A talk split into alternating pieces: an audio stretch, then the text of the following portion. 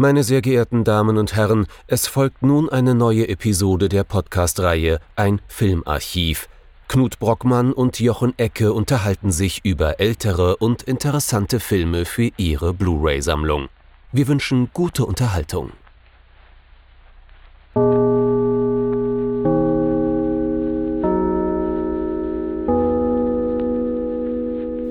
Knut.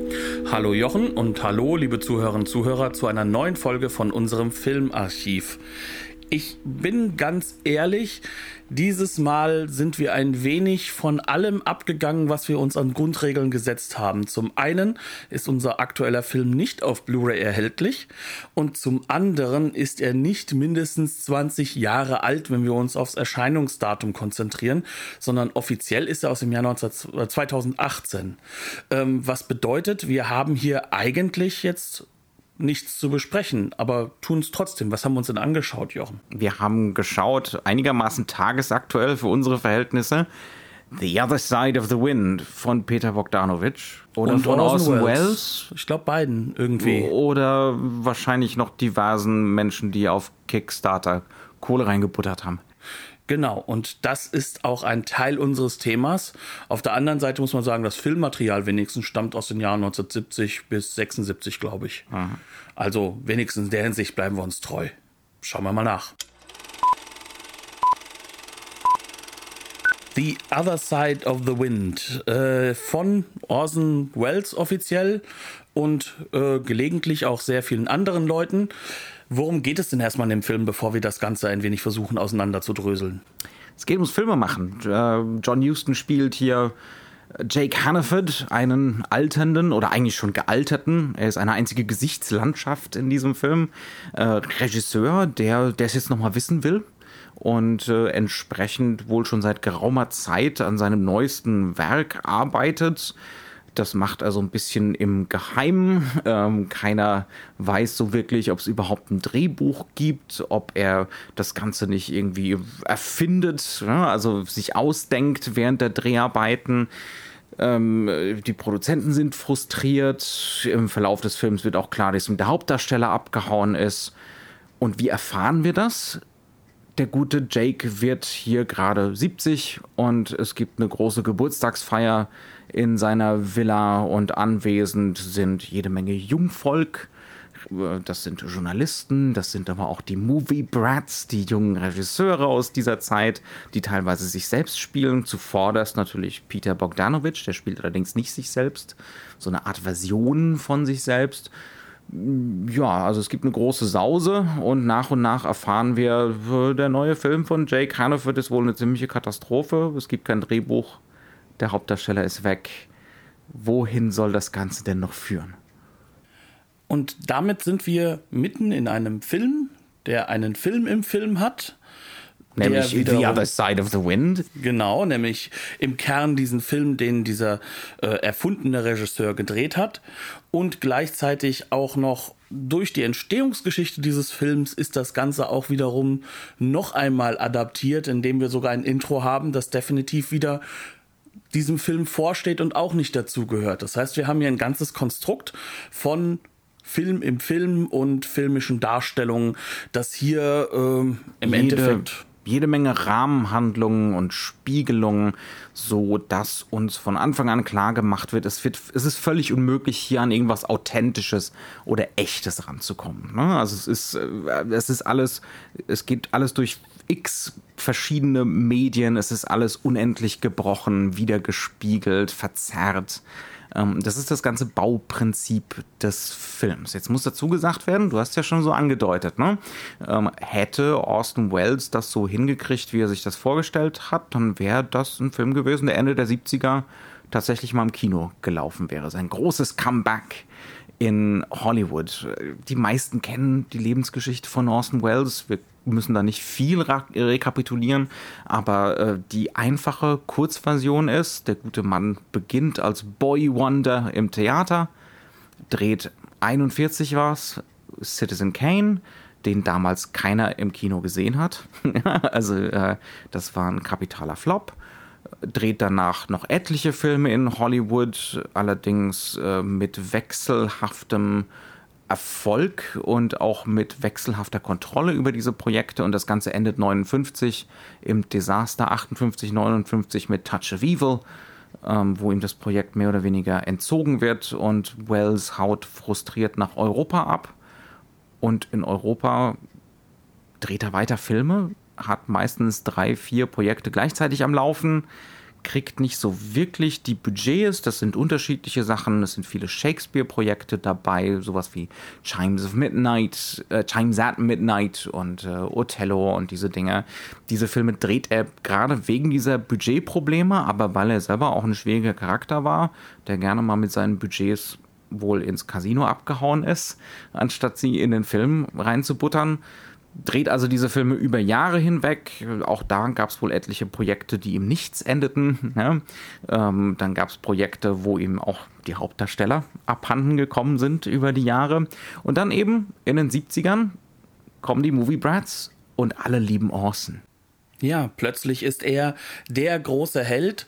Ähm, es gibt äh, schöne kleine Anekdötchen, wie Leute wie John Carpenter äh, an der L, äh, in LA an der Filmuniversität sind und Orson kommt rein und plötzlich ist der Saal nicht nur voll, sondern alle sind still über drei Stunden, hören sich das alles an, was denn dieser Meister aller Meister zu erzählen hat. Leute wie Peter Bogdanovich, äh, selbst eigentlich vom Anfang an her, so ähnlich wie die französischen Nouvelle Vague-Regisseure, Filmkritiker, kümmert sich eher darum, dass diese Filme gezeigt werden von Orson Welles, schreibt drüber, äh, bringt äh, Essays heraus, weil plötzlich entdeckt wird, dieser Citizen Kane unter anderem, und das ist so der Film, wegen dem er immer wieder erwähnt wurde, was ihm auch nie so gepasst hat, ähm, der war ja unglaublich seiner Zeit voraus. Und der macht ja Dinge, die sind unmöglich. Da ist dann ein Film mitten in den 40er Jahren, der plötzlich im Stil der Wochenschau arbeitet, der uns Fake-Wochenschauen entgegensetzt, der das Medium nicht nur ernst nimmt, sondern versucht auch weiterzutreiben, der, der, der erzählerische Ellipsen einbaut, ohne dass man das nicht, ohne dass das unverständlich wird in Hollywood. Der vielstimmig arbeitet mit so einer ne, Polyphonie an unterschiedlichen Perspektiven, ohne das komplett aufzulösen, der unerhört ambivalent wird dadurch beispielsweise. Yep. Also Orson ist wieder in Hollywood und umgeben von Aposteln, wie es hier auch so schön im Film heißt. Und äh, ja, sieht jetzt die Möglichkeit, möglicherweise sowas wie ein Comeback hinzulegen und fängt an, gleich mehrere Projekte ja, äh, irgendwie zu initiieren in diesem New Hollywood. Kriegt aber auch da nicht so wirklich seine Budgets zusammen. Ähm, arbeitet mit einem Kameramann zusammen, da entstehen dann Sachen, die tatsächlich fertiggestellt werden, wie zum Beispiel F is for Fake, mhm. ähm, so eine Pseudo- Doku. Ja, so ein Mockumentary so ein kann man Mockumentary, sagen. Ne? So eine der ersten. Mhm, ne? Ganz genau. Und eben unzählige Filme, die einfach nicht fertig wurden. Also die einfach über die Jahre hinweg immer mal wieder, wenn die Leute zur Verfügung standen, wenn Orson Lust hatte, wenn Geld da war, äh, ein bisschen weiter gedreht wurden. Und The Other Side of the Wind gehört dazu. Das Besondere an The Other Side of the Wind ist, es gab genug Material, um daraus einen Film zu machen. Ne? Also es war einfach offensichtlich nicht das Geld da, um oder die Zeit oder die Energie, man weiß es nicht, um das ganze Ding endgültig fertigzustellen. Und es kam noch politisch ein Problem hinzu, denn in diesem Film stecken unglaublich viele Gelder des Schahs von Iran. Ah, ja, Und, richtig. Äh, ja. Dann mhm. ging das politisch sehr durch die Ecke. Ähm, die Amerikaner, die be beste Freunde des Irans waren, sind plötzlich die größten Feinde. Das heißt, plötzlich werden die Gelder eingefroren, es darf nichts mehr rauskommen, alles, was damit zu tun hat, ist jetzt böse. Und äh, in das alles kommt diese Situation Situation, in die dann Orson Welles hinein manövriert wird, kann man schon sagen, plus eben seine eigenen Exzentriken. Mhm. Und was entsteht aus sowas? Natürlich ein riesiger Mythos und nichts anderes. Mhm. Und dieser Mythos wird umso größer, dass auch unglaublich viele von heute sehr, sehr berühmten Leuten und Regisseuren, Filmemachern an diesem Werk ja mitgearbeitet haben. Ne? Also John Huston zu dieser Zeit schon der veritable große alte Herr des amerikanischen Kinos, einer der der, kann man schon sagen, du hast schon gesagt, so der Ernest Hemingway des Films, kann mhm. man sagen. Auch mächtig erfolgreich gewesen. Spielt hier die Hauptrolle. Der hat sowieso in den 70er Jahren so ein bisschen seinen zweiten Frühling nicht mehr als Regisseur, aber als Darsteller. Dreht natürlich auch noch sehr interessante Filme, wie seine Verfilmung von The Dead von mhm. James Joyce. Da gibt es übrigens gewisse Parallelen zu diesem Film. Interessante, über die man auch reden könnte. Und dann haben wir ja natürlich den schon erwähnten Peter Bogdanovich, ne, der da mitmacht. Claude Chabrol darf mal kurz vorkommen in dem Film. Dennis Hopper, der Sitzt so. total bekifft irgendwo vom Kamin. Ja, und darf gleichzeitig auch einen der jungen Filmemacher, die eingeladen sind, auf die Ranch alles zu filmen, was dort ist und zu dokumentieren, was dort passiert, äh, darf er mimen, ähm, was auch natürlich interessant ist, weil Dennis Hopper mit seinen Filmen einer derjenigen war, die natürlich das amerikanische Kino komplett aufgebrochen haben, was überhaupt in diesem Falle erst jemanden wie Orson Welles die scheinbare Chance gibt, äh, im Kino wieder zurückzukommen. Und äh, eigentlich liegt er damit ja nicht total falsch. Andere Regisseure haben das ja geschafft. Ne? Man kann so sagen, so jemand wie Akira Kurosawa zum Beispiel, der wurde nur noch äh, durch Gelder aus Hollywood von seinen größten Fans, von Steven Spielberg, von Coppola, von Lucas und ähnlichen Leuten im Endeffekt ähm, ja finanziell gebackt, sodass er überhaupt Filme machen konnte. Das ist sein Alterswerk. Genau. Und da auf die ähm, Beine stellen konnte, ja. Und, und das, eigentlich liegt Außenwelz da nicht falsch, dass er eine gute Chance jetzt hat, ne, noch einmal das zu machen, was er möchte. Nur selbst in diesem Film sieht man, dass es auch unglaublich schwierig ist, mit seinen intellektuell sehr herausfordernden Konzepten überhaupt einen stimmigen Film hinzubekommen. Vor allem dann, wenn man den über die Jahre hinweg dreht, weil man immer wieder darauf hinsparen muss, überhaupt an Filmmaterial zu kommen. Mhm. Und so entsteht ein durchaus interessantes und sehr faszinierendes Werk, das jetzt wirklich außerhalb der Zeit wirkt und äh, bei dem es mehr als erstaunlich ist, dass wir das nur über einen Streamingdienst überhaupt schauen mhm. können. Das heißt also, der Film wurde in den 70ern, Anfang der 80ern nie fertiggestellt, bis zu Wells Tod. Es gab so eine Rough Assembly mit einigen Szenen, die tatsächlich schon geschnitten waren. Es gab auf jeden Fall genug Material, um das Ding fertigzustellen. Es wurde nur nicht fertiggestellt und jetzt gab es vor ein paar Jahren eine Kickstarter-Kampagne, viele werden das mitbekommen haben, äh, wo entsprechend äh, die Gelder zur Verfügung gestellt wurden, um die Post-Production zu finanzieren. Das heißt also unter äh, der Aufsicht von Leuten wie Frank Marshall, einer der ursprünglichen Produzenten des Films, dann später in den 80ern und 90ern einer der großen Produzenten, bis heute eigentlich. Äh, und Peter Bogdanovich eben wurde das Ding fertig geschnitten, kam Musik drunter was man halt so machen muss, ne, damit ein fertiger Film draus wird. Und dann braucht man natürlich noch Distribution. Und da kommt dann plötzlich äh, Netflix um die Ecke und sagt sich, oh super, wir können jetzt hier mal wieder äh, uns positiv in die Medien bringen, denn ähm, man kann schon sagen, das Unterstützen von solchen Werken ist aktuell in der Strategie von Netflix vor allem auch dazu da, um sich marketingmäßig positiv halt auch in die verschiedenen Filmfestivals reinzubekommen, Ganz was genau. kann noch immer nicht klappen. Genau, die bei aktuellen Filmen dann sagen würden, nö, Netflix wollen wir nicht, aber wenn dann ne, der verlorene Film von Orson Welles plötzlich potenziell auf dem Programm steht, dann sagt man natürlich eher ja. Ne? Also das ist schon ein bisschen eine zynische Strategie von Netflix, die dahinter steckt, weil ich glaube, der durchschnittliche Netflix-Konsument wäre von diesem Film äh, sagenhaft verwirrt. Das kann man nicht anders sagen. Ja. Hm? Also ohne arrogant wirken zu wollen, denn äh, das sind waren wir, ja wir selber. auch. Sind ja. wir ja selber. Genau, das waren wir beim ersten Sichten definitiv nämlich auch. Mhm. Und da ist dann die Frage, ob man dann, wenn man so ein riesigen Rahmen, riesiges Rahmenprogramm hat, sich wirklich den Film noch ein zweites Mal vornimmt und länger darüber brütet, oder ob man dann eben weitergeht, wenn man den Namen Orson Welles zum Beispiel jetzt gar nicht so besonders kennt. Mhm. Ähm, aber egal, lasst uns doch einfach mal auf das Filmwerk selbst kommen. Und äh, ich denke, wir haben da uns so, so ein paar Themengebiete rausgerissen, denn es ist unglaublich schwer, den ganzen Film zu erfassen. Wir mhm. könnten, glaube ich, allein über die Schnitttechnik hier zwei Stunden reden. Problemlos. Ähm, was macht diesen Film eigentlich erstmal grundsätzlich auf der, fangen wir mal an, technisch-ästhetischen Ebene aus? wir haben es ja nicht mit einem Film zu tun, sondern du hast es schon gesagt, wir haben da auch noch einen Film im Film. Ähm, und die beiden können sich ja sozusagen vor allem dadurch zeigen, dass sie radikal unterschiedliche Überästhetisierungen haben, hm. nennen wir es mal so. Ähm, wie würdest du das Ganze einordnen? Also Orson Welles macht hier aus der Not eine Tugend, so wie er es in Europa auch schon gemacht hat, äh, wenn eine Szene über Jahre hinweg gedreht wird, immer wenn mal wieder Zeit und Geld da sind, äh, dann muss man einen entsprechenden Stil ne, dafür finden.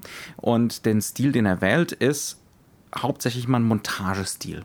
Das ist ein Film, der selbst für die 70er, da gab es ja auch schon durchaus Beispiele für schnellen Schnitt, für die, für die 70er unerhört schnell geschnitten ist. Natürlich wir kommen hier schon wieder in Physimatenten, mhm. denn es ist ja ein Schnitt von 2016, 17 ne? und jetzt eben 2018 veröffentlicht. Wir wissen nicht genau, ob der Schnittrhythmus jetzt genau derselbe gewesen wäre, wenn Orson Welles das Ganze wirklich selber zu Ende gebracht hätte. Aber die Grundanlage dafür da ist da. Das ist ein Film, der ist auf Coverage gedreht und der ist, was äußerst ungewöhnlich ist für seine Zeit, improvisiert. Das heißt also, es wurde unglaublich viel an Material produziert. Das ist eine Technik, die ist heute sehr viel verbreiteter, in den 70ern äußerst selten. Ne? Ja klar, bei den Movie Brats in New Hollywood gab es schon dieses Impro-Element auf jeden Fall, aber der Film hier ist wirklich radikal improvisiert. Hm? Man muss sich vorstellen, eigentlich, ähm, um in gewisser Weise auch das Geld zu sparen, wird diese Improvisationsleistung vor den Drehbeginn quasi gesetzt. Das heißt also, das macht man in der Pre-Production. Also da gibt es Regisseure wie Sidney Lumet, die waren dafür super berühmt, dass sie halt im Endeffekt sich erst einmal mit allen Hauptdarstellern, aber auch dem Kameramann mhm. und den Leuten, die für den Schnitt und für alles Mögliche verantwortlich waren, hat er sich eingesperrt und dann wurde monatelang Lesungen gemacht gefühlt an denen halt im Endeffekt die Charaktere erarbeitet werden, aber auch schon dran gearbeitet wird, wie setzt sich das Ganze in Szene. Das heißt also, der Kameramann wird wie ein Akteur behandelt. Und ähm, das ist so eine Technik, die sich bei den Movie Brats sehr stark auch durchgesetzt hat, denn wir haben da ja mal drüber geredet, gerade so bei den großen Produktionen wie bei Indiana Jones, musst du ja sehr, sehr viel schon im Vorhinein über ähm, Storyboarding festlegen, um ganz, ganz genau zu wissen, was du machst. Und dieser Film verlagert das Ganze im Endeffekt in den Prozess des Filmemachens hinein, also mit hm. der Kamera. Und das ist natürlich zeitaufwendig ohne Ende. Es ist finanziell eigentlich äh, eine Katastrophe, wenn man so schön sagen möchte, hat aber eine gewisse Logik, denn diese Logik liegt natürlich dann beim Orson Welles, dass er gesagt hat, das Beste, was ich in Filmen gemacht habe, waren sowieso die Dinge, die ich nicht geplant hatte. Mhm. Ähm, sowohl als Schauspieler, Orson Welles war auch ein fantastischer Schauspieler, muss man dazu sagen, als auch eben als Regisseur Regisseur. Und deswegen möchte er das Ganze jetzt pushen. Und zwar ohne Ende. Das heißt, dahinter steht ein Zufälle. Konzept provozieren. Genau, er, er mhm. will, er will diese Zufälle provozieren. Ähm, ja, und das Ganze trifft auf kein Budget. Ja. Das ist mehr als, äh, wie würde man in Japan sagen, Harakiri. Ne? Also mhm. das ist wirklich schon, geht Richtung Selbstmord. Auf jeden Fall. Ähm, das Ganze fotografiert er über weite Strecken im Hauptfilm, also nicht im Film, im Film quasi dokumentarisch auf 16 Millimeter, zu Anfang relativ viel in Farbe. Wir haben ganz viel Zoomarbeit, wir haben ganz viel lange Einstellungen. Die Einstellungsgröße ist über weite Strecken nah. Wir haben viel Vordergrundobjekte, innere Rahmen, ähm, wahnsinnig viel, was zur Irritation da ist. Das heißt also, er tut eigentlich alles, und dann das Ganze noch schnell geschnitten, ne? schnell hintereinander. Ähm, es gibt praktisch keine Kontinuität in Raum. Es ist teilweise sogar unklar, ob Kontinuität in der Zeit irgendwie gegeben ist. Ne? Also gerade am Anfang haben wir eine ganz lange Sequenz, wo wir sämtliche Akteure mal so vorgestellt bekommen, die gerade so vom Dreh kommen und äh, dann in Busse und Autos steigen, um zu Jake Hannafords äh, Geburtstagsfeier zu fahren. Und da kriegt jeder mal so einen Satz den er irgendwie da so reinhauen darf. Ne? Die Journalisten dürfen sagen, wir sind hier die Journalisten und die freie Journalistin darf sagen, ich bin freie Journalistin und so weiter und so fort. Und es ist vollkommen unklar, ist das jetzt in der Continuity so hintereinander geschnitten? Wo stehen die zueinander wo im Raum? Das ist, wird natürlich durch die Nahaufnahmen und dieses Flache von dem Telefoto, von der Zoomlinse ähm, auch nicht unbedingt befördert, ne? dass wir überhaupt wissen, wo die zueinander stehen. Das ist natürlich auch ein Ergebnis von dieser Impro, weil man kann davon ausgehen, dass viele von diesen Einstellungen Einstellungen, die sind Monate, wenn nicht Jahre voneinander entfernt überhaupt gedreht wurden und die Kontinuität wird nur behauptet. Also man wird maßlos verwirrt und äh, das Ganze ist sagenhaft überdeterminiert mit Information, man kann schwierig, man hat sogar teilweise Schwierigkeiten, Menschen vom Hintergrund zu unterscheiden. So schnell ist das geschnitten. Ne? Also man mhm. muss ganz genau hingucken, man muss die ganze Zeit scannen und suchen und man ist sich auch der eigenen Verwirrung bewusst. Mhm. Ja, also das geht, es geht die ganze Zeit darum, Verwirrung zu erzeugen und dass das Publikum über die Materialität des Films nachdenkt, über die Art und Weise, wie es geschnitten ist, was das Ganze eigentlich soll, was diese Vielstimmigkeit eigentlich soll. Es ist ein bisschen so, es fühlt sich ja so ein bisschen an wie, wie Citizen Kane mal 1000, ne? als hätte man so mhm. Citizen Kane auf, auf 11 gedreht, als, als würde man sämtliche von den Flashback-Sequenzen in Citizen Kane so wild durcheinander wirbeln, so ein bisschen. Ne? Also davon mhm. hat es so ganz starke Züge. Das heißt also, auf dieser Ebene bleibt sich Wells schon so ein bisschen treu. Ne? Er radikalisiert sich nur. Wobei dieses Radikalisieren halt auch ähm, in gewisser Weise dem auch geschuldet ist, dass er immer wieder das Filmmaterial wechseln muss. Mhm. Ähm, am Anfang habe ich noch versucht herauszufinden, warum switcht er immer wieder auf Schwarz-Weiß. Ist das gebunden an die älteren Herren, bis es dann irgendwann nicht mehr an diese gebunden ist? Und dann denkt man sich schon, okay, er möchte, dass ich drüber nachdenke, aber die Antwort, die gibt er mir nicht, weil er sie selbst nicht hat, weil es wahrscheinlich einfach bedingt ist durch die Materialität, die er hat. Mhm. Und er arbeitet unglaublich stark damit, uns im Endeffekt äh, dazu zu zwingen, näher hinzugucken. Hm. Das Ganze ist ein 4 zu 3 gedreht. Das ist eigentlich auch nochmal ganz, ganz wichtig. Und dieses 4 zu 3 ist so gedreht, dass wir an manchen Stellen halt auch immer wieder sehen können, dass die Kadrage eigentlich nicht so weit rausgehen sollte, wie sie rausgeht. Das heißt, auch da wird die Materialität unglaublich in den Vordergrund gerückt. Und er bindet das Ganze natürlich noch in die Handlung zurück. Denn warum sind diese ganzen Movie-Brats da? Er hat die Leute eingeladen oder Sie wurden eingeladen von seiner äh, Frau, ja, ehemaligen Geliebten, Bekannten. Also es bleibt ein wenig geheimnisvoll, so wie vieles in diesem Film ein wenig geheimnisvoll bleibt. Also Jake schmeißt die Party nicht selber, sondern eine ehemalige Hauptdarstellerin, das ist Lily Palmer, mhm. äh, gespielt von Lily Palmer, Sarah Valeska, glaube genau. ich, heißt die Figur. Die schmeißt eigentlich diesen 70. Geburtstag für ihn und die hat da für jede Menge Presseöffentlichkeit gesorgt, offensichtlich, und jede Menge Leute eingeladen, die jetzt alle ihren Senf dazugeben. Ja, und es gibt eine, äh, vor allem, wir haben dementsprechend in jeder Einstellung eine Kamera.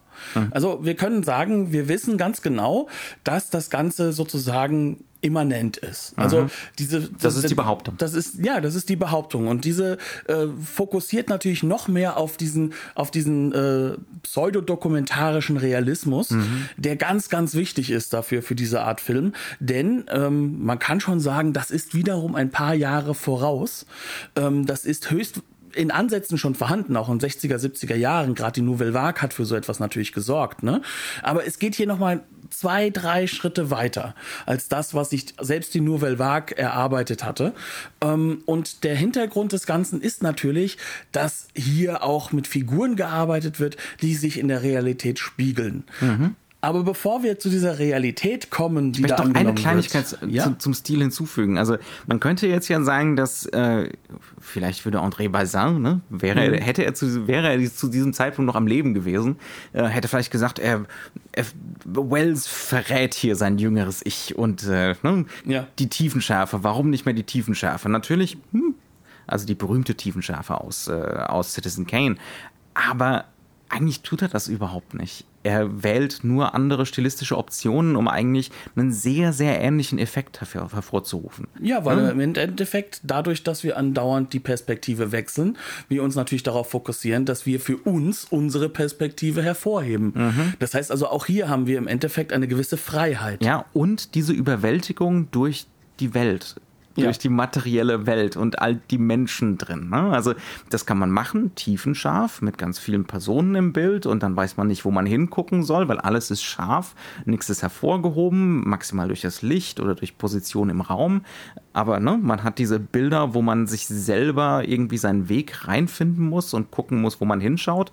Und hier wird man also in The Other Side of the Wind wird man genauso überwältigt, aber eben durch Schnitt, durch mhm. Montage, mhm. ne? durch diese Behauptung von überall ist eine Kamera, überall ist ein Blickwinkel. Wir fangen jetzt die ganze Welt ein, nur halt durch Schnitt. Und da ist jetzt dann der nächste Punkt, der noch wichtig ist. Das ist eine Behauptung. Mhm. Denn im Endeffekt, was dieser Film macht, ist, er arbeitet ganz, ganz bewusst mit sehr viel Mise en scène. Mhm. Ähm, er macht zwar Coverage, aber mit einer klaren Mise en scène, mit einer klaren Regelung, wie wer wann zu laufen und zu stehen hat. Mhm. Es wird die Schärfe natürlich nachgezogen, immer wieder im Bild. Das soll natürlich irgendwo so wirken, als ob das aus Versehen ist, aber natürlich trifft es genau den Menschen, der als nächstes was zu sagen hat. Mhm. Das heißt also, es ist durchaus geplant, aber es ist geplant, ungeplant in mhm. gewisser Weise, zumindest für den Effekt, den es auf den Zuschauer hat. Ja. Dem gegenüber steht dann aber ein komplett anderes Filmbild, nämlich das des Films im Film. Und der wird uns ja schon, sage ich mal, immer telegrafiert, wenn plötzlich das volle Format von 1,85 zu 1 plötzlich mhm. ausgenutzt wird. Denn dann plötzlich haben wir dann eine ganz andere Welt. Also, um es nochmal deutlich zu sagen, der Film wechselt zwischen 4 zu 3, also diesem alten Academy Ratio und, äh, und einem Breitbandformat hin und her. Und, und zwar diesem typischen Breitbandformat, was sich jetzt gerade sehr stark durchsetzt für die eher realistischeren Filme, für das kulturell hochwertige Kino. Mhm. Also nicht das komplette Superbreitband, also nicht das 2,35 zu 1, mhm. sondern etwas näher, etwas klarer am Blickfeld orientiert. Mhm. Genau. Ja, und dann haben wir diesen Film im Film. Und äh, dieser Film im Film ist amüsant beeindruckend und äh, ganz klare Reaktion auf das Älterwerden des, des Orson Welles. Ähm, ja. Oder des Jake Hannaford. Oder des Jake Hannaford. Ja, wir müssen auch noch über Autobiografie reden, ganz ausgiebig. Es ist eindeutig eine Parodie über weite Strecken, oder? Es ist ein durchaus, also fangen wir erstmal mit an, was ist das? Es mhm. ist sehr bunt, es ist sehr farbig, es hat eine sehr klare Ausleuchtung, es arbeitet sehr stark mit äh, auch, auch ähm, farbigen äh, Beleuchtungsmethoden. Ähm, Sieht teilweise fast aus wie so ein Giallo. Ja, wie so ein Giallo. Es sieht extrem europäisch aus. Mhm. Die Struktur ist durchaus geometrisch, kann man sagen. Mhm. Ähm, es sind Bilder der Vereinzelung, es sind Bilder des Negative Space, in dem nur ähm, eine Figur im Nichts im Hintergrund, brutalistische Architektur, und junge Männer mit wallendem Haar auf Motorrädern die sinnbefreit durch die Brutalismus Brückenkonstruktionen hin und her rasen, äh, während im Vordergrund eine Frau gerade von links nach rechts und urplötzlich wieder von rechts nach links läuft. Und ähm, dann kommt noch hinzu, dass diese Frau 70 Prozent des Films über nackt sein wird. Es wird immer wieder um Sex gehen, es wird immer wieder um, um, um Lust gehen, um männlichen Blick, aber auch teilweise weiblichen Blick. Mhm. Und ähm, das Ganze schreit Michelangelo Antonioni. Mhm. Und es schreit regelrecht. Zabriskie äh, Point, äh, Blow, up. Blow Up, so in diese Richtung. Vielleicht ein bisschen Bergmann, vielleicht ein bisschen Jacques Demy in der Farbgestaltung, vielleicht ein bisschen Giallo in der Farbgestaltung. Das junge europäische Genau. Und inhaltlich ist sehr viel Bergmann drin. Äh, mhm. Es gibt keinen Ton, der gesagt wird, aber viele Blicke, die traurig in die Ecke gehen und äh, trotzdem irgendwie irgendwo miteinander komponiert werden zu einem Ganzen durch die Montage. Und das wiederum ähm, ist ein komplett radikal anderer Ansatz als der sag ich mal, realistische Film, äh, der da im Vordergrund steht. Und das sind radikale Formen des Ästhetisierens vom Filmbild, kann man hm. sagen. Ja. Und zwar beide in sich. Aber so halt zu sehr. also genau. er überzieht's gnadenlos die ganze Zeit über, so dass es irgendwann einfach klar wird, das ist komisch gemeint. Also gerade der Film im Film ist ja. definitiv eine Parodie. Ja. Wäre er es nicht, wäre er eine traurig schlecht gemachte Kopie eines alten Herrn, der versucht, Antonioni nachzumachen. Mhm. Und da kommt dann diese Fragestellung rein, welchen alten Herrn meinen wir denn hier?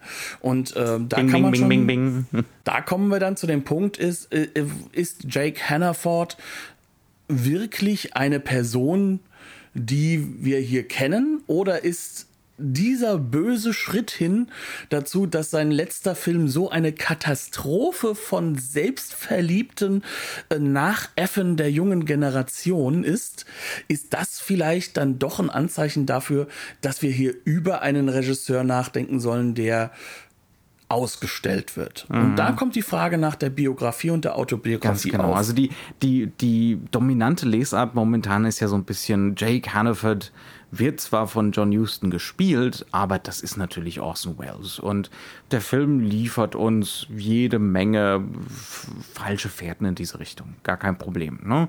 Also der, irgendwie der Vater von Jake Hannaford war Shakespeare-Darsteller, wird irgendwie angedeutet.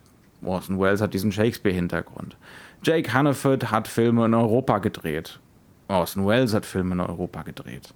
Jake Hannaford ist gealtert äh, und muss jetzt irgendwie mit der jungen Generation gleichziehen. Orson Welles geht's nicht anders. Und so weiter und so fort. Äh, Jake Hannaford dreht gerne mal Filme making shit up as he goes along. Onkel Orson hat definitiv auch gerne mal Filme auf genau diese Art und Weise gedreht.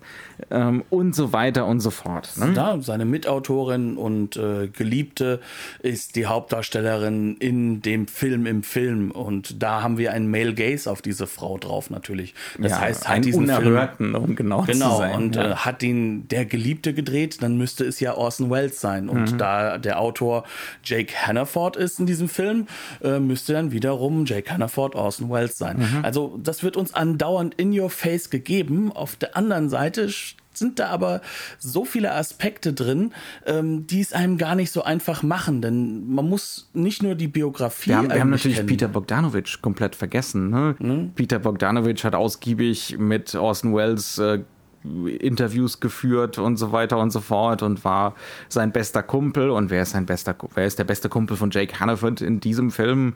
Zu dem Punkt, wo es immer mal wieder so zumindest von der von Seiten von Peter Bogdanovich vage homoerotisch wird ähm, äh, ne? ja. und so weiter und so fort. Also der Film knallt uns das so hin und die Dokumentation, die uns Netflix als Schlüssel mitliefert, befeuert diese Lesart auch nur weiter. Wobei dann die Aussagen von Orson Welles selbst in dieser Dokumentation dem komplett wiederum widersprechen. Mhm. Weil Orson Welles sagt nämlich eine Sache, die durchaus stimmt. Ähm, er mag vielleicht der alternde Mann gewesen sein, aber so altert nun auch nicht, denn jetzt dürften alle mit 50er aufschreien, wenn sie gleichgesetzt werden mit einem John Huston, der seinen 70. Geburtstag in diesem Film feiert. Mhm. Denn so alt war im Endeffekt Orson Welles, nämlich 55 Jahre alt, als er angefangen hat, diesen Film zu drehen. Das heißt also, eigentlich ist diese Figur in dem Film nicht nicht seine Generation, nee. sondern das ist die Generation der Gatekeeper, mhm. derjenigen, die damals die große Macht hatten in Hollywood, die ihm nicht die Freiheiten gegeben haben, die er gerne gehabt hätte. Die ihm sogar am Ende einen Tritt gegeben haben, mit einem Tritt zur Tür hinaus befördert haben, um genau zu sein. Ja. Genau, das heißt also, äh, das autobiografische Element ist definitiv da, mhm. aber muss es denn in dieser Gleichung sein, dass der Regisseur im Film auch der Regisseur des Filmes sein muss? Das ist Käse und das ist vor allem bricht der Film das ja in, in tausend Teile. Ne? Also es ist, das ist ja immer it's, it's always mediated, ne? mhm. würde, würde man auf Englisch sagen. Es sind immer Mittler dazwischen. Es sind äh, tausend verschiedene Brechungen, die da eingesetzt werden. Es ist völlig unmöglich, hier einfach von so einem simplen Orson Welles ist gleich äh, ist gleich die John Huston Figur. Das ist also das ist wirklich einfach Quatsch. Ähm, stattdessen scheint das mehr so ein Kompositum, ne? so ein äh, zu sein aus verschiedenen Regisseuren, allem möglichen. Und es scheint auch vor allem schon so ein bisschen sowas zu sein wie eine Auseinandersetzung mit äh, dem männlichen, narzisstischen, sexistischen Regisseur, ne? also diesem, diesem seltsamen Patriarchen, äh, der bis heute, kann man ja durchaus so sagen, auch gerne mal abgöttisch verehrt wird, ne? quasi religiös und auch gerade das Problematische an solchen Gestalten wird ja gerne mal verehrt, ne? irgendwie toll gefunden und da baut sich Wells aus verschiedenen Regisseuren sowas zusammen. Ne? Also das hat sicher mit Sicherheit auch Züge von John Huston selber. Es wird auch immer mal wieder so Hemingway erwähnt. Äh, es gibt immer mal wieder so Andeutungen von in Richtung von, das ist hier ein Männerclub und hier kommen nur richtige He-Men rein und wir wollen keine Movie-Brats und wir wollen keine Intellektuellen und wir wollen keine, wir wollen keine Schwulen und derartige Geschichten, sondern ne, nur hard-drinking real men, äh, solche Geschichten. Aber da ist mit Sicherheit, es gibt Spurenelemente von sowas wie Polanski beispielsweise. Es gibt eine Szene in der äh, oder eine Reihe von Szenen, in der die John Huston-Figur ziemlich eindeutig mit einem äh, mit einem minderjährigen mit einem minderjährigen Mädchen versucht anzubandeln, was hard to watch. Mhm. Aber so, auch so gespielt ist, ja. dass man glasklar sagen kann, dass der Schauspieler John Huston klar machen möchte, dass ja. das gar nichts Gutes ist. Ja, auf jeden Fall. Ähm, was haben wir noch für Elemente oder was? Wo kommen noch es ist halt Reg Regisseursbilder da mit rein. Ja, also es ist natürlich dieser Hardboiled-Regisseur, der da mit reinkommt. Das heißt also, wir haben sowohl die alte Variante des, des harten, kernigen Amerikaners John Ford, mhm. der trifft auf die junge Variante, die wir sagen könnten, wäre dann so etwas wie Sam Peckinpah, der da mit Sicherheit auch so reinspielt mhm. von der Figurenart und Weise her. Ähm, das sind so diese öffentlichen Bilder, die diese Leute abgegeben haben, werden hier zu einem Amalgam geformt. Und das öffentliche Bild von Orson Welles spielt da definitiv auch mit rein. Ja. Aber das private Bild, was halt dahinter aufgemacht wird vom Jake Hannaford, das passt wiederum nicht zu dem privaten Bild, was wir heute aus Recherchen über Orson Welles haben. Denn Orson Welles hatte durchaus eine eher feminine Seite, die er am Set ausgeschaltet hat, um eben zu funktionieren in diesem Club der Herren, Club der, der, der He-Mans. Ähm, und War das mit Sicherheit ist hier auch nicht der Fall. Maximal narzisstisch, gerne mal ne? Oh, herrisch, äh, unleidlich. Ähm, Kontroll, ja. ein Kontrollfreak. Und ja. das findet sich ja in diesem Film sowohl in der Machart wieder, mhm. dass die Kameraarbeit definitiv auch sehr, sehr stark von ihm mitgeprägt wird, dass er den Schnitt den er nie fertiggestellt hat, natürlich auch an sich gerissen hat, aus der Geschichte heraus, dass es ihm weggenommen wurde. Äh, und dass er eben versucht, seine Form von Kino auch maximal durchzubringen. Mhm. Und das ist etwas, was man dieser Jake Hannaford-Figur eben nicht mehr nachsagen kann, sondern der scheint genau das ja weggeworfen zu haben. Und es scheint so ein bisschen auch so ein Aufschrei zu sein, so in der Hinsicht, das würde passieren, wenn ich jetzt mich hier in Europa, sage ich mal, niederlassen würde, komplett und jetzt komplett, äh, sage ich mal, versuchen würde, würde, nur noch europäisch zu sein. Und ähm, diese Konfrontation dieses jungen europäischen Kinos mit Hollywood ist ja etwas, was da zu diesem Zeitpunkt schon stattgefunden hatte. Und ähm, im Endeffekt wird Hannaford ausgestellt als einer, der versucht einfach mal mit seinen, mit seinen Epigonen mitzuhalten, mhm. anstatt dass er das macht, wofür er eigentlich auch schon ähm, gehalten wird, obwohl er privat ein riesiges Arschloch ist, ähm, ein arroganter, wirklich unglaublich unliebsamer Mensch. Mhm. Ähm, und das wird in dem Film durchaus auch so ausgestellt, dass man sagen kann, also ich kann mir nicht vorstellen, dass Orson Welles zum einen Peter Bogdanovich realistisch darstellen wollte, weil das ist auch eine sehr schleimige Figur in diesem mhm. Film. Noch kann ich mir vorstellen, dass er sich selbst oder John Huston komplett darstellen wollte, denn dann wäre John Huston vom Set wahrscheinlich abmarschiert und er definitiv ähm, hat genug Narzissmus in sich, um nicht nur diese negative Seite von sich auszustellen. Du würdest mir also zustimmen, dass es zu einem gewissen Grad darum geht, in der Performance, ne, in der Performance von Männlichkeit, äh, He-Man, Testosteron, Gesichtslandschaften, zerfurchtete Landschaften, ja, ähm, dass es da doch irgendwie darum geht, was Authentisches zu entdecken oder zu entlarven, so ein bisschen. Er gibt uns das ist so meine feste Idee von der Strategie, die dieser Film hat. Er gibt uns alle möglichen Handwerksmittel mit, damit wir eine Entlarvung, sag ich mal, vornehmen können. Am Ende durchziehen können. Ja, und genau. das, mhm. das macht er aber auch so, dass ich glaube, dass fast keiner beim ersten Mal gucken des Films ah. eigentlich so weit kommt. Und mhm. da kommt, weil, weil der Film durchaus bewusst uns ja überfordert. Mhm. Und zwar bis heute. Ja. Also ich, ich bin auch, ganz ehrlich, ich war mir nicht sicher, ob ich einer Folge über diesen Film gewachsen bin. Nö. Ja? Ich, ich weiß es immer noch nicht. Ja, aber, aber im Kern, was wir jetzt hier haben, ist ja also, wir können, wir, ja? Also ob ich, ne? Also nicht ja, du. Ja, das geht, glaube ich, aber jedem so, der diesen mhm. Film sieht. Ähm, Im Kern geht es aber schon darum, dass wir uns das ja rausnehmen können. Also äh, der Film kreiert ja Dialoge, die sind vollkommen irreal. Mhm. Da ist nichts Realistisches das dran. Ist, der, der, scheint nur aus Aphorismen zu bestehen. Genau. Ne? Aber er montiert diese Aphorismen und mhm. dadurch entstehen wiederum Dialoge, obwohl ja. sie gar nicht dialogisch geschrieben sind. Mhm. Und äh, das ist so eine Strategie, anhand der man merkt, okay, wir bekommen hier schon was mit, ähm, was wir nehmen können, um uns eben weiter in diese Figuren reinzudenken. Und zwar dadurch, dass sie nicht realistisch sind, mhm. sondern dadurch, dass wir es hier mit einer Montage zu tun haben, die auch uns dazu bringt, weiter zu montieren. Mhm, ja. Und das ist halt eben der Punkt, mit dem dieser Film sich immer weiter nähert und uns dann natürlich diese unglaublich komische und, und satirische Gegenwand dagegen stellt, ähm, in der dann halt dieser zweite Spielfilm stattfindet, der wiederum uns nur zeigt, da funktioniert was nicht. Ja. Da möchte jemand was sein, was er nicht ist. Das ist ein totales Desaster, genau.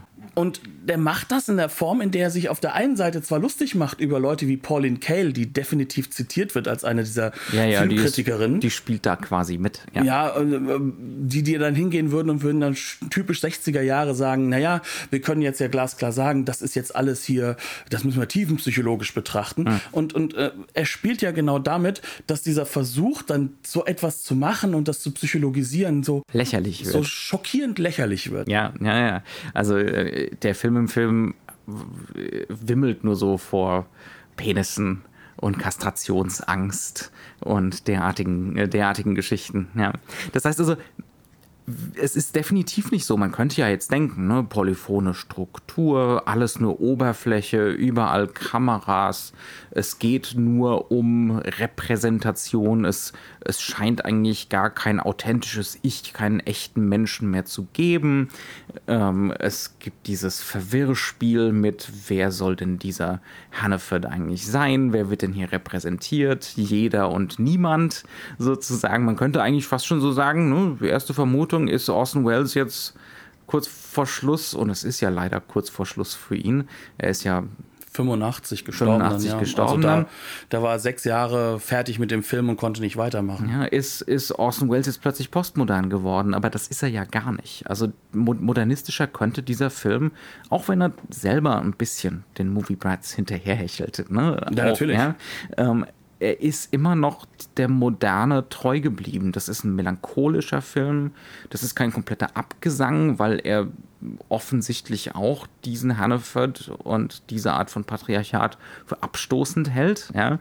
Ähm, aber es ist ein menschlicher Film, trotz allem. Ne? Also es, es, bleibt, äh, es bleibt die Ambivalenz erhalten. Es ist kein, äh, keine komplette Kritik, ne? an, ähm, keine negative, komplett negative Kritik an dieser Figur.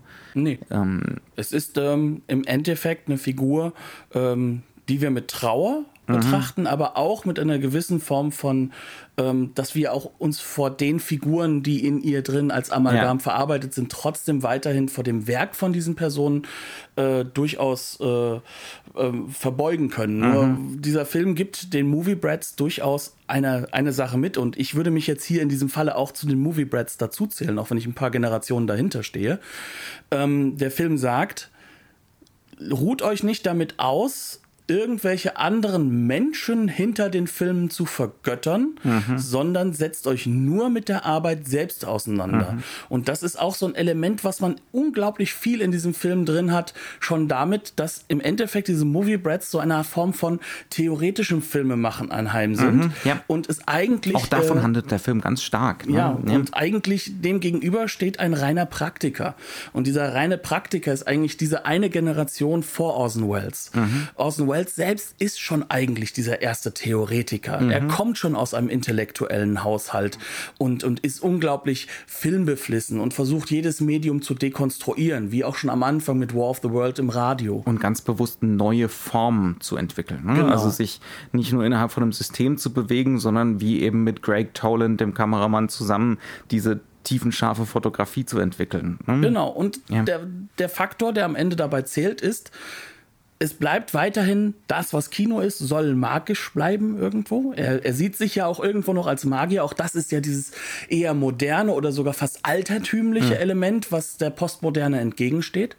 Und er will trotzdem hingehen und möchte schon darauf aufmerksam machen, wie funktioniert halt einfach eigentlich auch Realismus und war, wie werden wir von Realismus übertölpelt. Mhm. Und, und dann unterläuft er das Ganze. Was natürlich bei all den schönen warmen Worten, die wir dazu sagen, ja. zu dieser Tragik, tragischen Figur dafür sorgt, dass dieser Film mit Sicherheit nicht emotional wirkt. Nee, gar nicht. Sondern man ist unglaublich distanziert von dieser Figur. Auch wenn wir die ganze Zeit im Close-up an John Huston dran kleben, richtig. Ne? Ähm, der bleibt für uns Mondlandschaft. Ne? Also er bleibt für uns ein reines, zerklüftetes Gesicht. Wie ja. übrigens fast alle Figuren in diesem Film mhm. für uns distanziert bleiben.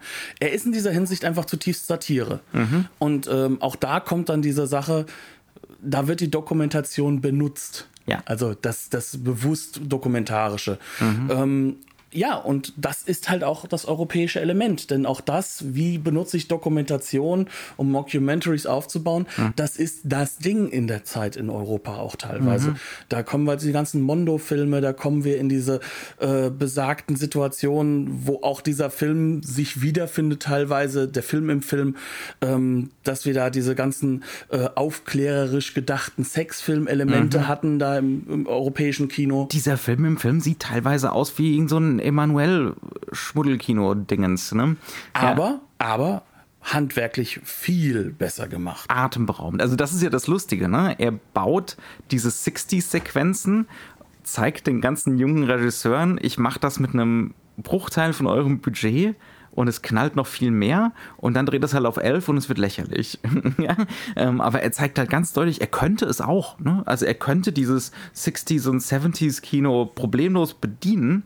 Aber er ist es nicht. Er ist es einfach nicht. Und ja. das ist auch der, das ist auch das, was er sagen möchte, ähm, was die Schwierigkeit macht, wenn dann halt auch zu viel reininterpretiert wird mhm. von den Movie Brats. Mhm das ist nicht der Mensch, der hinter diesen Filmen steht, sondern der Film ist das Kunstwerk. Ja. Und äh, diese Happy Little Accidents, die dann zu dem großen Werk führen, die die Magie des Kinos sind, wie er so schön in der Doku sagt am Anfang, wo er mit im Endeffekt uns die Lesweise des Films vorgibt, die danach vollkommen ignoriert wird. Mhm. Ähm, Schreckliche Doku. Äh, ja, äh, nicht M nur. Mittelgute Doku. Mittelgut, ja. Mhm. Ähm, wo dann aber am Ende bei rauskommt, dass man sagen kann, okay, so funktioniert dann schon eine Message im Kino. Mhm. Ohne dass ich jetzt aber sage, das ist die Message des Films, mhm. denn dafür hat der Film einfach viel zu viele Angebote. Also we wem das jetzt so ein bisschen an, äh, vorkommt, wir geben hier ganz viele verschiedene Richtungen vor und die wirken teilweise so ein bisschen widersprüchlich oder so. Der Film ist widersprüchlich.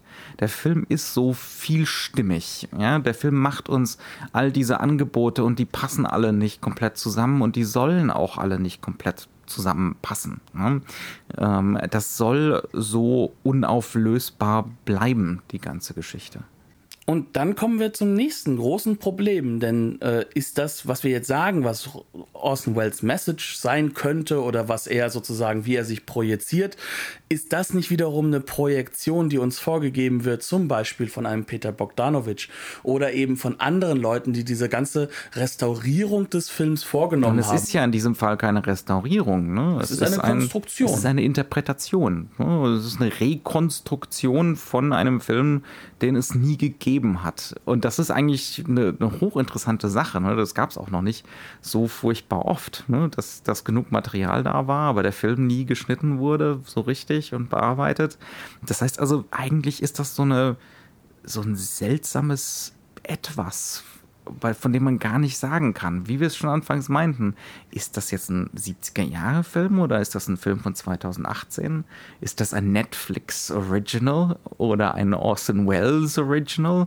Es ist keins von beiden und das kann teilweise äußerst irritierend sein, weil man es der Sache auch anmerkt, finde ich. Ja, aber auf der anderen Seite kann man auch nicht sagen, dass das äh, den Machern, also den Leuten, die das gemacht haben, nicht bewusst war. Mhm. Denn wenn wir immer so schön von der Leseanleitung reden, die gerade das klassische Hollywood-Kino hatte. Mhm. Uns gibt Peter Bogdanovich eine ganz, ganz deutliche mit, weil er nämlich eine Anfangssequenz einspricht, deutlich älter, in der Retrospektive von 2018, der im Endeffekt uns diese Geschichte als etwas verkauft, was sozusagen altertümlich ist mhm. und wo ganz deutlich ist. Was vor ist, vielen Jahren passiert ist. Genau, und ja. wo ganz deutlich ist, es ist Teil des Films, er spielt seine Rolle, aber dieser Dialog kann nicht von Orson Welles stammen, mhm. denn er verweist darauf in der Zeit, als es noch keine Handykameras gab. Mhm.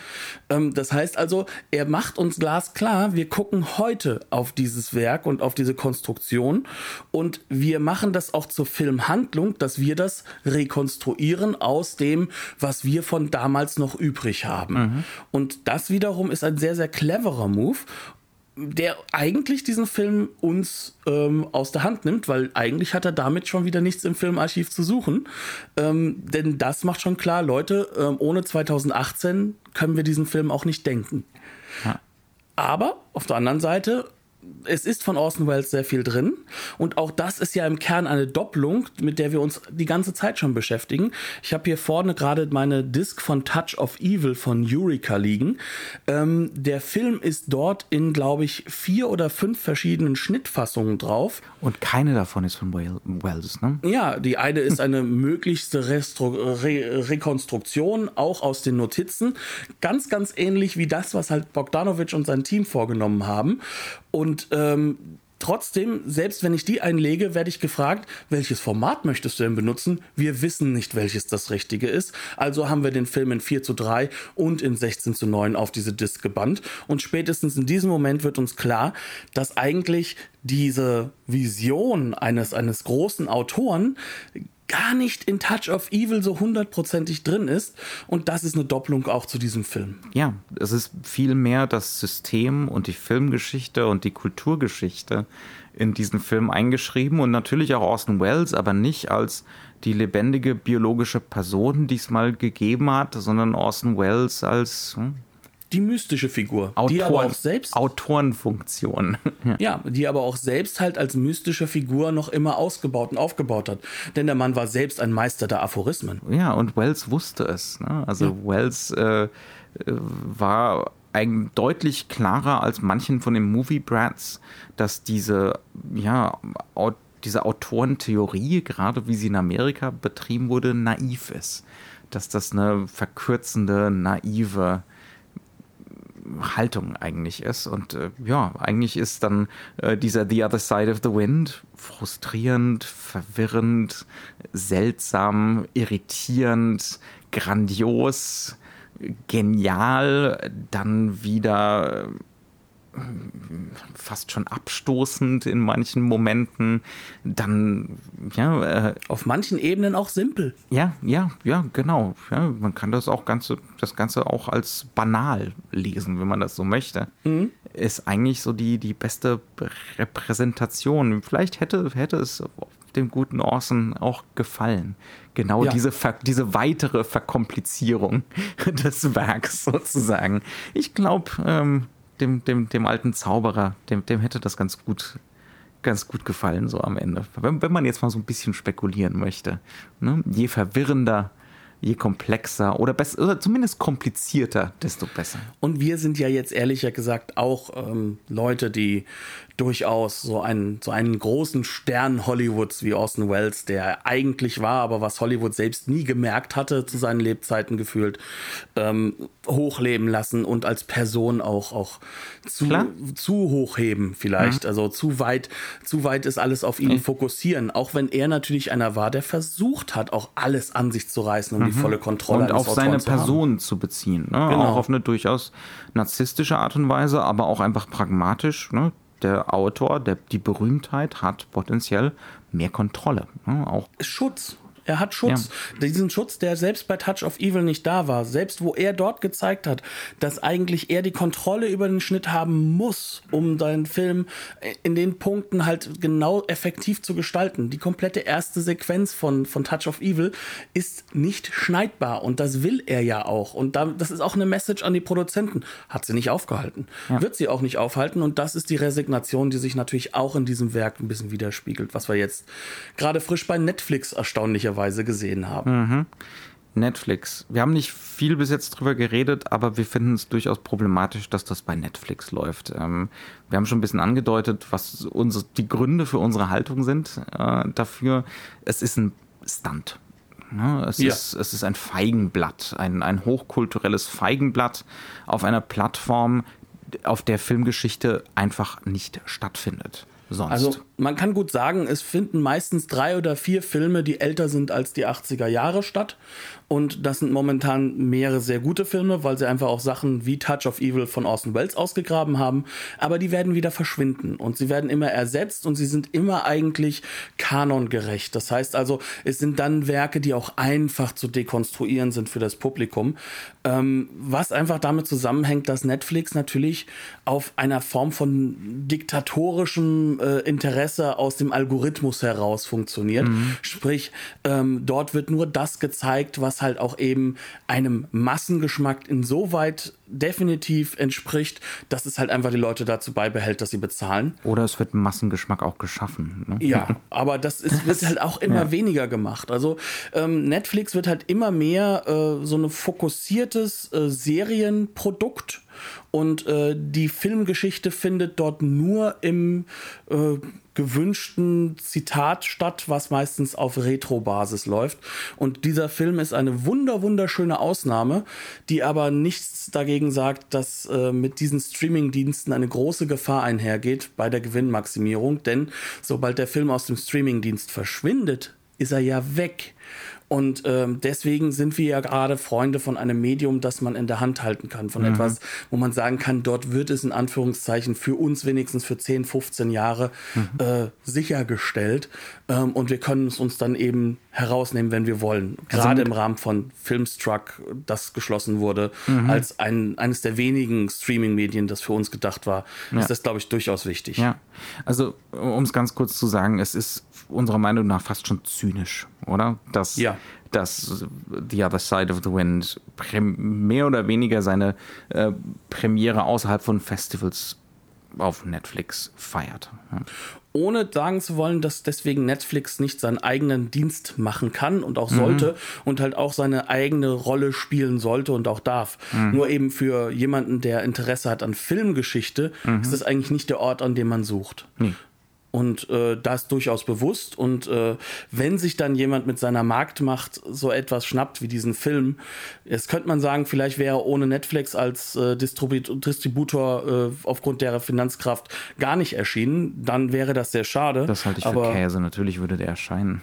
aber auf der anderen Seite ist es halt einfach so, dass es viel eher passieren kann, wenn es keine Blu-ray-Ausarbeitung geben würde. Und ich gehe davon aus, es wird sie geben, dass dieser Film dann, wenn Netflix keine Interesse hat oder wenn irgendwann Netflix als Startup vielleicht dann doch pleite gehen sollte oder aufgekauft wird. Nicht unmöglich. Nicht unmöglich, dass es dann halt eben verschwinden würde. Und das wäre wiederum schrecklich. Ja. Aber bis zu dem Zeitpunkt würden wir trotzdem empfehlen, wenn jemand filmgeschichtlich interessiert ist und auch ein bisschen mehr auch schon vom Kino gesehen Man hat. Man braucht eine gewisse Toleranzschwelle für den Film. Ja. ja. Also wir möchten nicht jedem empfehlen, der großer Kinofan ist und sich äh, vor allem vielleicht wiederfindet in, in einem Mainstream Klassiker-Kino, was, was durchaus ja auch ein ganz großes ist. Also selbst ein Bava-Fan könnte mit diesem Film deutlich seine Probleme bekommen. Ähm, man muss schon eine gewisse Toleranz gegenüber sehr abstrakten, sehr künstlerisch äh, gedachten Strategien haben. Und ähm, dann kann dieser Film einem, vor allem wenn man die geschichtliche Relevanz und die Bezüge in der Zeit erkennt, kann der einem unglaublich viel geben, oder? Ja, definitiv. Also wir freuen uns sehr, die Rekonstruktion gesehen zu haben. Wir wünschten vielleicht, wir hätten sie woanders sehen können. Wobei wir sagen müssen, wir sind froh, dass trotzdem froh, dass dann das dann doch gekommen ist. Und Netflix ja. hat ihn ja gezeigt. Das muss man auch mit Respekt anerkennen, auch wenn die Gründe wahrscheinlich die falschen sind. Ja. Und damit sind wir durch. Äh, mal wieder eine etwas längere Folge geworden.